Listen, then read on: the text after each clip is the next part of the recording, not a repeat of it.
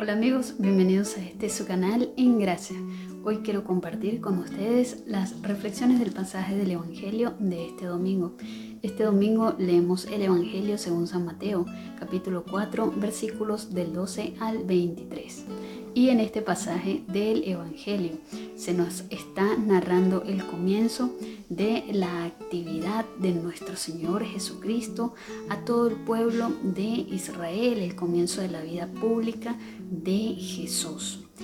Y nos dicen que este comienzo fue en Galilea, en un territorio que era considerado como pueblo pagano, es decir, de todas aquellas personas que tenían creencias distintas a las creencias judías, que estaban un poco alejados de Dios, que vivían metidos o más metidos, imbuidos en el pecado.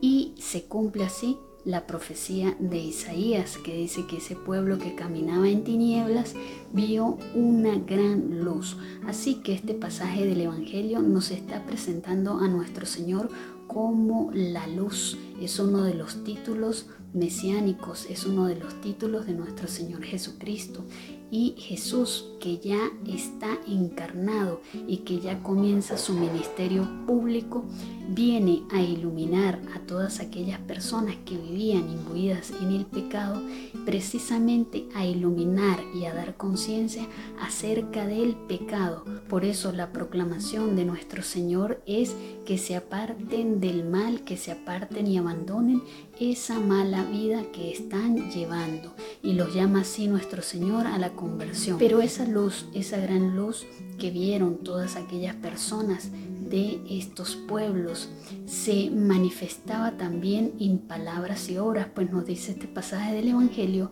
que nuestro Señor enseñaba en las sinagogas y que nuestro Señor también curaba y sanaba las enfermedades, de manera que nuestro Señor Jesucristo está haciendo presente el reino de los cielos, es decir, esa presencia poderosa de Dios en medio de los hombres y está manifestando por medio de milagros y por medio de curaciones ese poder y también por su palabra que hace que el ser humano sea iluminado y tenga esa conciencia despierta acerca de que es pecador y que por tanto necesita la redención que solo Dios puede ofrecerle y que de hecho Jesucristo ha venido a traernos para cada uno de nosotros. De manera que nuestro Señor, que es la luz del mundo, sea manifestado así a este pueblo de pecadores. Y también hoy en día se manifiesta en medio de todas las tinieblas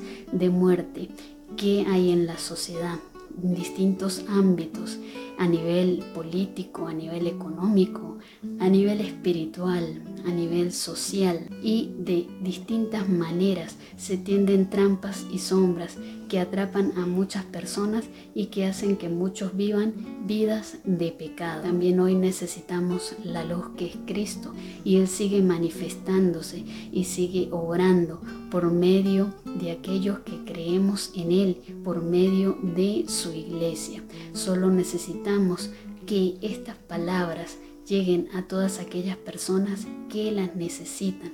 Todos las necesitamos. Pero así como nuestro Señor empezó su misión pública por Galilea, también donde más se necesita la palabra es donde más tinieblas hay. Así que debemos llegar allí, debemos llevar la luz que es nuestro Señor Jesucristo, especialmente a los lugares y a las personas que más la necesitan.